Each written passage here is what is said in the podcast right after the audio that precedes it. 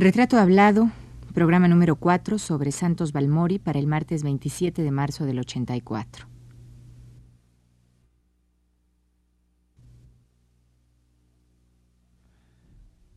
Radio UNAM presenta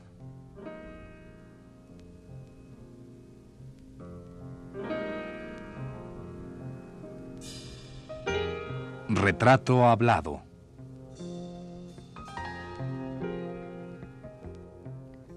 Santos Balmori.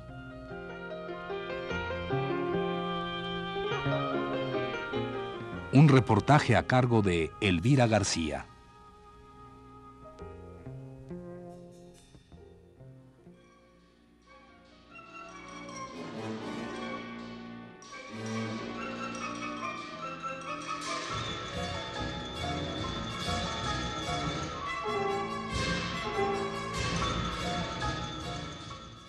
Sintetizar la vida y la obra de Santos Balmori en solo cuatro programas es tarea difícil y ambiciosa.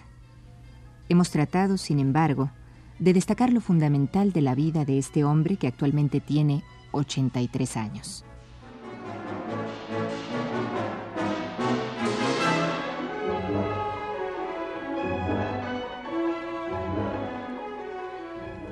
En el programa anterior, hablamos de la llegada a México de Santos Balmori y de su incorporación a la creación y la enseñanza, a pesar del rechazo, la crítica y la oposición del medio artístico de los años 40.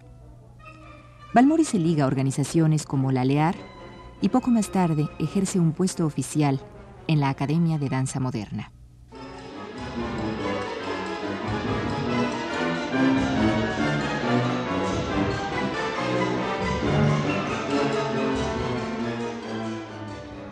Maestro Balmori, ¿qué le dejaron 33 años de experiencia como maestro? Ah, una experiencia entrañable. He tenido el honor de ser maestro de toda una generación de magníficos pintores que hoy día son, tienen su celebridad en México. Esto parece un orgullo un poco desplazado, tanto que podría darse a entender de que yo soy el autor de que esos sean unos excelentes pintores. No, no es así. Yo he tenido la suerte y el honor de ser maestro de ellos. Indudablemente si hubieran sido tontos, no hubieran sido grandes artistas. La inteligencia estaba en ellos, Solamente mi labor de maestro pues fue hasta cierto punto de despertarlo y sobre todo una cosa esencial, de hacerles tener fe en sí mismo. Eh, quiero explicar esto en sí mismo. No es ya, señorita, la fe en una facción, en un partido que le está uno dirigiendo no es la, la confianza y la protección de un clan que lo está amparando a usted como artista. Es su fe de artista como productor, en usted mismo, en su obra, en sus convicciones. Yo creo que no es solamente como artista, es como debe ser el desarrollo del hombre. Y eso he procurado dar todo mi esfuerzo para crear en las gentes que han estado a mi alrededor esa confianza en sí mismo que permite el hacer una creación. Ahora bien, el arte mexicano ya ha demostrado que tiene más eh, posibilidades de esplendor que las que tuvo. Yo no conste que yo no niego en absoluto el esplendor magnífico del muralismo mexicano. Pero es una etapa, eso no puede continuar hasta el infinito. Las circunstancias eh, históricas, eh, circunstancias materiales de la vida, eh, espirituales de la vida, no son las mismas. Esos instantes no se repiten en una nación ni en un individuo. Hay que sobrepasarlos y crear otra cosa. Probablemente más tarde venga también otra pintura, otro arte revolucionario, pero ya no va a ser la copia de aquel.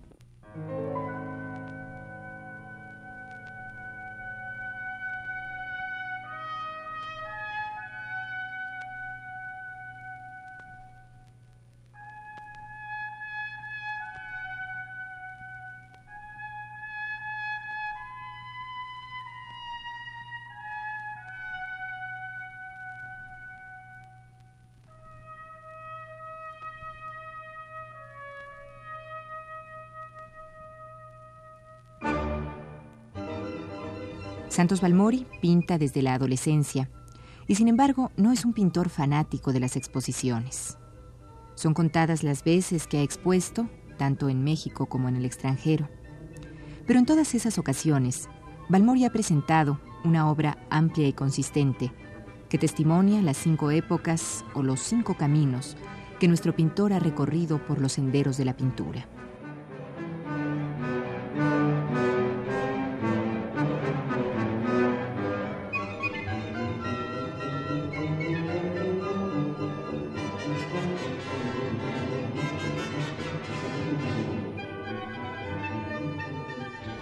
También que pueden vivir, convivir eh, distintas manifestaciones plásticas a la vez? Por ejemplo, ahorita mismo estamos viendo que hay expresión mural, muralismo todavía, y bueno, obviamente ya no estamos viendo la misma etapa del 20, 25, 30 y todos estos años que se dio el muralismo.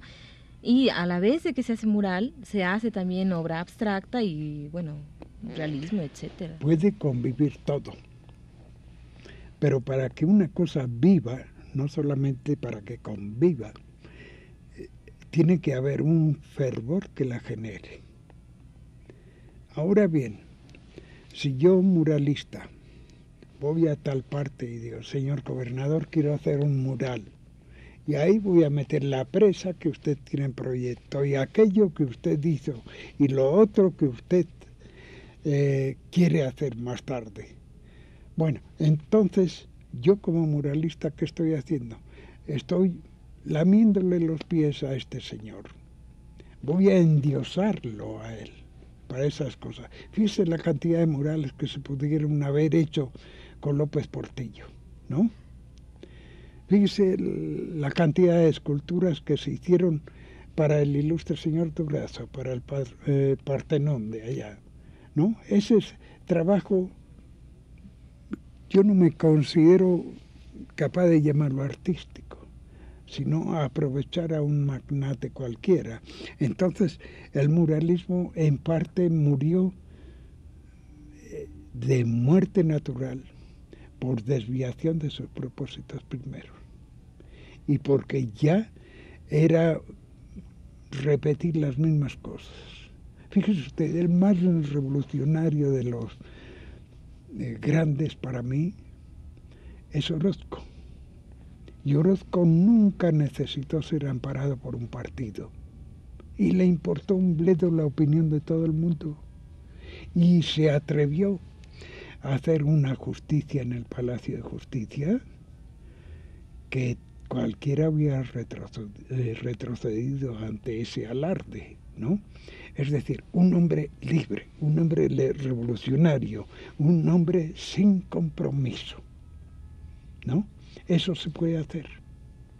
E incluso yo lo puedo hacer si me lo piden, pero tienen que dejarme las manos libres, en absoluto. Si viene una comisión, un partido o un señor a decirme tienes que hacer esto así, así, así, le digo al diablo, no, no hago nada. ¿Comprende usted? sí, claro, la libertad como elemento fundamental eh, para... Fundamental, para, todo arte. Poesía, literatura, pintura, escultura, todo, todo. Sin ese fundamento de libertad no hay arte. Más aún, es la única expresión de libertad que nos queda actualmente, el arte.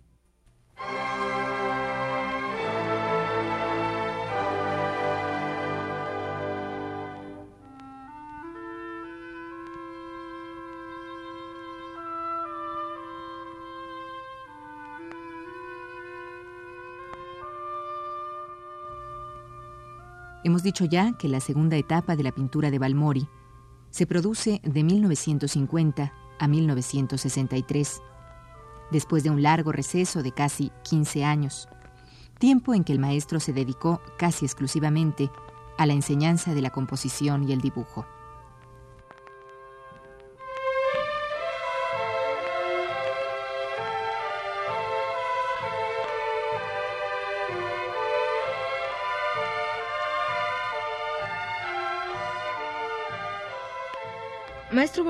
Yo sé, intuyo que a usted no le gusta manejar nombres. ¿Cómo? Que a usted no le gusta manejar nombres. Eh, nombres, bueno, sobre todo nombres famosos. Pero me gustaría preguntarle también cuáles han sido sus discípulos, estos discípulos brillantes que, que han destacado. Bueno, tiene usted, considero muy brillante, a José Zúñiga, considero muy brillante a Juan Soriano, aunque hace poco se permitió insultarme en una publicación. Considero magnífico y gran amigo mío a, Pedro Coronel, a Guillermo Mesa. Todos esos han pasado por mis manos. Tengo yo mi granito de arena en sus y probablemente otros muchos que se me olvidan. Paco Capdevila, ¿no? Francisco Capdevila. Ahora bien, Corta. Todas esas gentes han sido alumnos míos.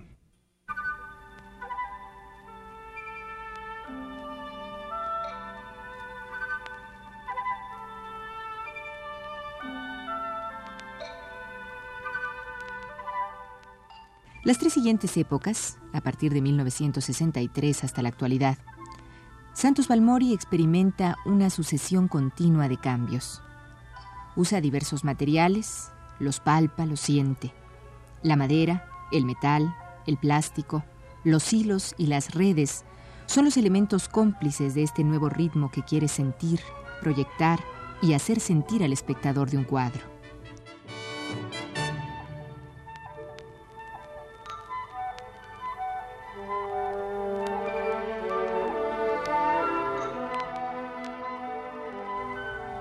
Respecto a esta experimentación de la pintura de Santos Balmori, el poeta Rubén Bonifaz Nuño ha escrito lo siguiente.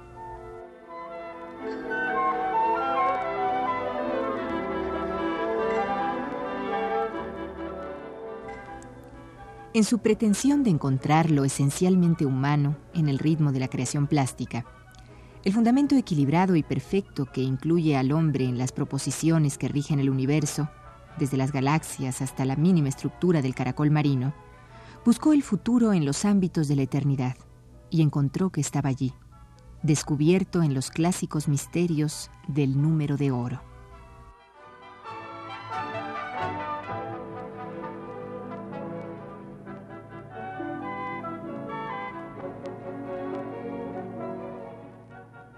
Maestro Balmori, eh, en, ya en sesenta y tantos, bueno, tengo entendido que hay una marcada otra etapa, de 50 para 63, otra etapa, muy, otra época muy distinta de su pintura. Pues podría, podríamos platicar un poquito de esto, de las inquietudes que motivan este cambio. Eh, los diversos aspectos de, la producción, ¿no? No, más que nada del, digamos, de la, ¿por qué usted ha marcado su segunda etapa a partir de 50 hasta 63? Bueno, la primera etapa fue la de Mallorca, pudiéramos decir, de producción. Después el gran silencio, eh, el tiempo echado a perder que yo llamo, en que realmente pues yo no podía producir, ¿para qué? No tenía, no tenía salida, no tenía acogimiento, no tenía aprobación, ¿no? Entonces me dediqué a la enseñanza me entregué a todo esto. Y yo volví a producir, sé qué curioso, parece ser que a algunas gentes la jubilación les ocasiona la muerte. Yo empecé a producir vigorosamente al día siguiente de ser jubilado. Maestro Balmori, vamos a tener que dar unos saltos por ahí, por todo su recorrido eh, de actividades y todo esto. Y vamos a llegar hasta 1973, donde usted hace una, un viaje muy largo por Europa y América, continente americano. Y tengo entendido, o tengo la impresión de que esto es un poco para, para renutrirse, si es posible, no sé si esa palabra es, válida, para nuevamente alimentarse de las vivencias eh, obtenidas en Europa y después hacer un libro, ¿sí? Era para oxigenarme un poco. Hay momentos en que parece ser que el oxígeno natal ya no lo siente uno y hay que respirar otro para darse cuenta de la diferencia. Es necesario a veces alejarse para ver el conjunto. Y eso era el viaje y era también una especie de peregrinación a ciertas fuentes. Por ejemplo, estuve en Grecia, que no había estado nunca. Y yo sé que tengo partes, raíces que son mediterráneas, pero hay partes de mis abuelos maternos que me tiran mucho hacia México.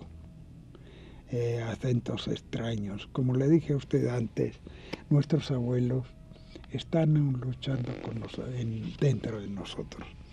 Ahora bien, muchos de esos viajes fueron viajes de reconocimiento, de ilustración.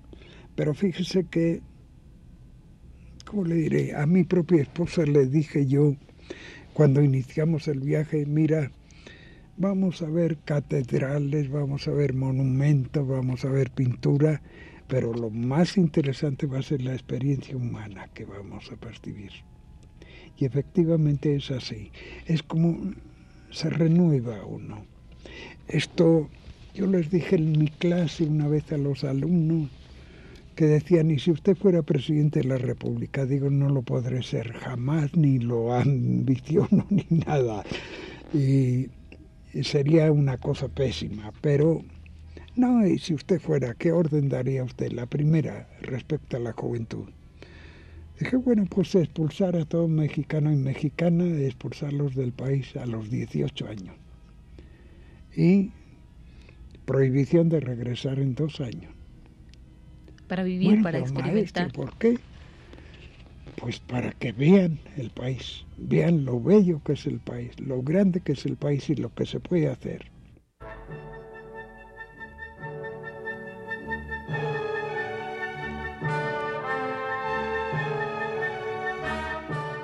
Bonifaz Nuño, amigo y profundo conocedor paso a paso de los cambios que ha experimentado la pintura de Santos Balmori, dice en el libro monográfico, libro editado por la UNAM y que es justo reconocimiento a este pintor enemigo de la publicidad.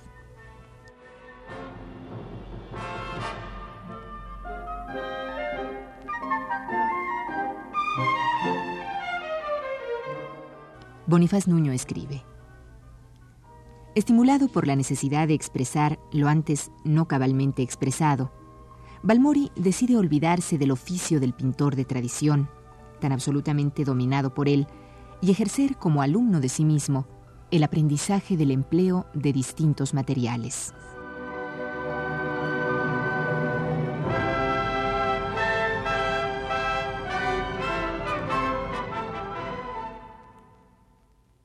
Frase muy linda que usted escribe aquí en una, bueno, en una especie de, de retrato, que una especie de retrato que hace usted de su obra y de su, de su experiencia, donde dice que su influencia, que, que bueno, que las influencias no son, no se pueden negar, ¿no? Pero que, que las influencias son muy diversas. Y dice usted que le influencia, por ejemplo, el vecino que es músico, el tendero de la esquina, el automóvil que pasa raudo, o el perro o el gato que atraviesan la calle. Es igual, es la, esta misma experiencia quería usted tener en Europa al regresar por esos caminos que ya habían dado. Y, sí, eh, va uno con el espíritu, como le diría usted, como una especie de esponja que va eh, absorbiendo nuevos, nuevos jugos, nuevas eh, cosas vitales. Y regresa uno al país y entonces se da cuenta que aquello absorbido junto a lo nacional es precisamente el rumbo que está tomando la cultura, el desarrollo de los pueblos actuales. Ya no estamos rodeados de murallas chinas, ya la comunicación es más rápida y más inmediata. Los que cuando yo regresé tuvieron envidia porque yo pasé tanto tiempo en Europa, sin saber las miserias que yo había pasado en Europa, muchos de aquellos han tenido magníficos viajes pagados a Europa, y da y vuelta, etcétera, y a todo el mundo, y aparte incluso que yo no conozco. Y yo no, no considero que, que ha sido más que una cosa justa para ellos. Entonces, que vean que, que eso es útil, El alejarse un poquito de los suyos a veces es volver a amarlos con más ganas.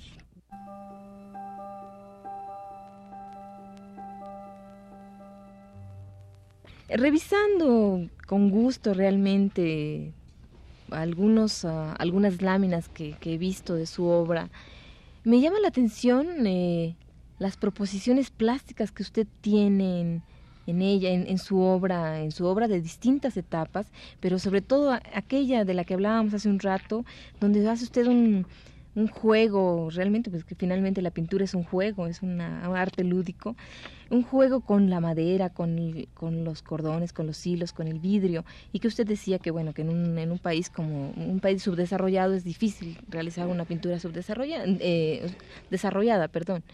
Bueno, en la cuestión de consumo, ¿no?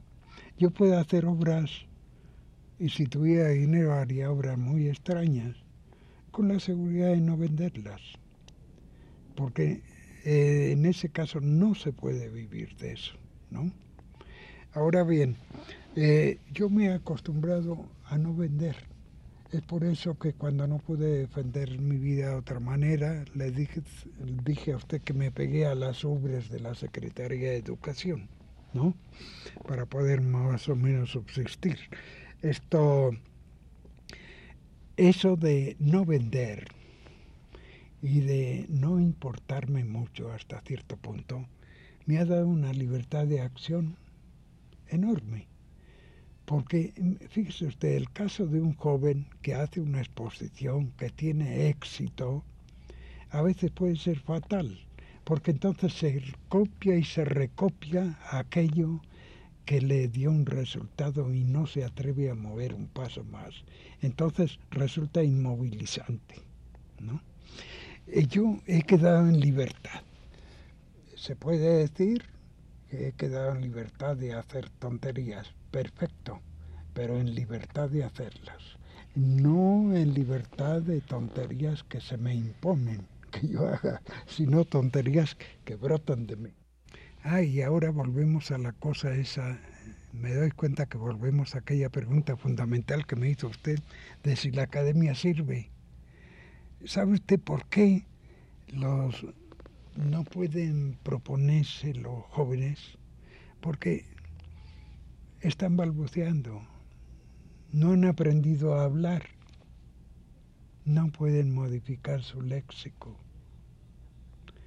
Entonces yo considero que tal vez la cosa académica, la enseñanza rígida de un de, de un oficio realmente, la pintura como oficio, sí es necesaria para después reflexionar, rechazar cosas, aceptar otras y ensanchar otras, ¿no? Que si no se sabe eso en general, es eh, la cuestión de eso. Bueno, ya hice este cuadro, ¿y ahora qué? ¿Qué hago? Hace poco hubo una exposición que no la fui a ver, por cierto, pero me llamó la atención su título. Se tituló ¿Y ahora qué? y me di cuenta que había llegado a ese momento, que decir, bueno, ¿ahora qué hago?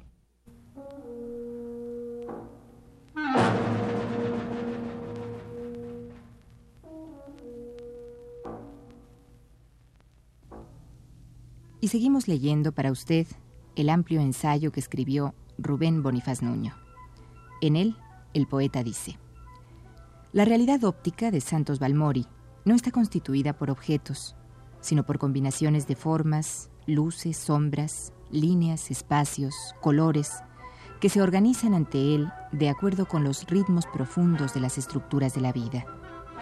Para crear en la obra la imagen de esa realidad, Balmori se percata de que dejados los caminos conocidos, se le ofrecen las combinaciones puras de equilibrio, tensión, vacío, peso, levedad, sensaciones básicas que lo unen a la realidad, a la vez más honda y evidente.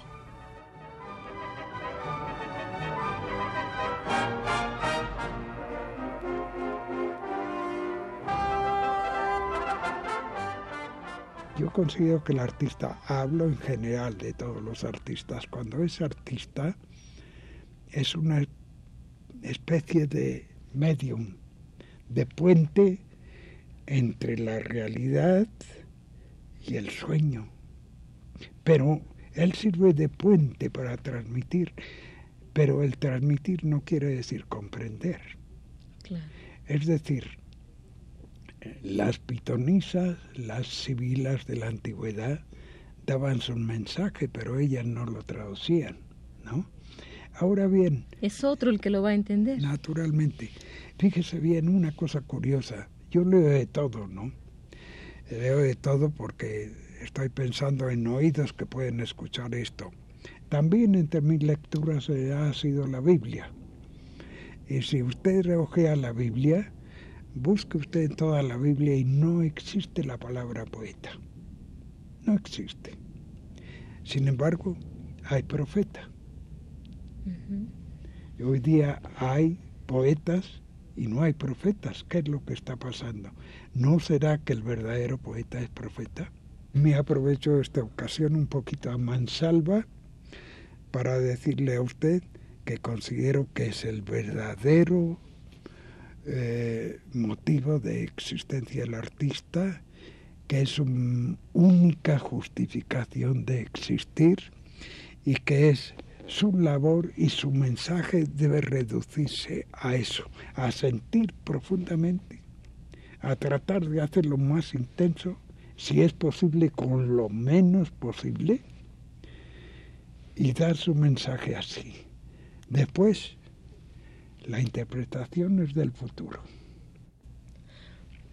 Este Santos Balmori que fue pata de perro, eh, que y continúa, siendo pata de perro y continúa, que ha pasado por tantas etapas de la pintura, por tantas experiencias humanas, eh, eh, bonitas y feas y tristes como todos. ¿Qué tan satisfecho se siente de, de sus 84, de haber llegado a sus 84 años? Bueno, pues ¿Satisfecho de qué, ¿no? señorita? No sé, de, su vida, de cómo ha vivido. ¿Se siente contento? ¿Le hubiera gustado hacer más cosas distintas? o No, de ninguna manera siempre eh, yo me considero un proyecto, no una realización. Perdóneme, yo creo que me voy a morir con ese sentido. No, no puedo considerarme realizado por lo tanto no puedo considerarme ni satisfecho, eh, insatisfecho sí, pero satisfecho de ninguna manera. Esto me recuerda una vez que estábamos comiendo con unos jóvenes que me invitaron y uno me dice solemnemente desde el otro extremo de la mesa, parece que lo tenían arreglado y los otros se pusieron a la escucha, diciendo, maestro, háblenos usted, usted que ha llegado. Eso me, paralizó, eh, me erizó el pelo. Le dije, ¿cómo que he llegado? ¿A qué he llegado? No, jóvenes, no se llega nunca. Y eso es lo interesante de la vida, que no se llega. El propósito lo puede uno subir, aumentarlo cada día, pero considerar llegar, eso es la muerte.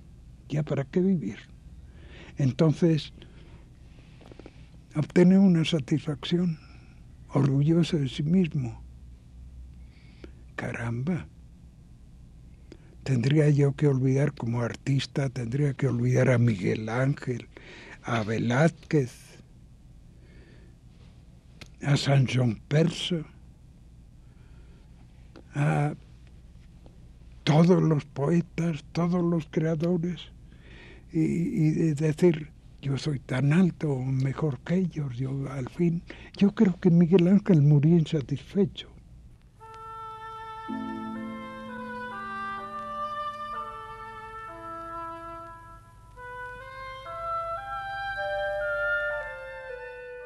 Esta charla, aunque incompleta, quiso ser una especie de radiografía que mostrara no al personaje en su superficie, sino al ser humano que es Santos Balmori.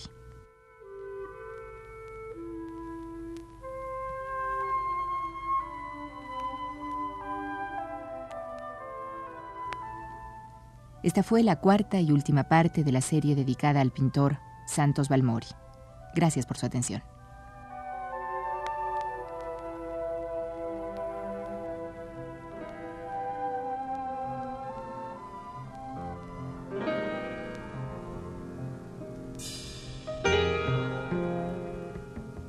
Radio UNAM presentó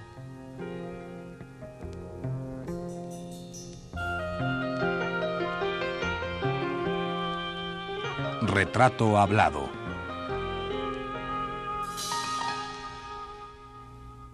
Santos Balmori.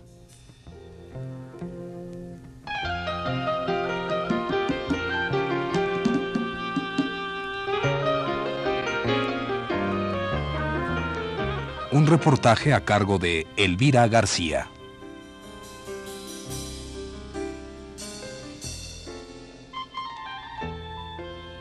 Realización técnica de Pedro Bermúdez y Abelardo Aguirre.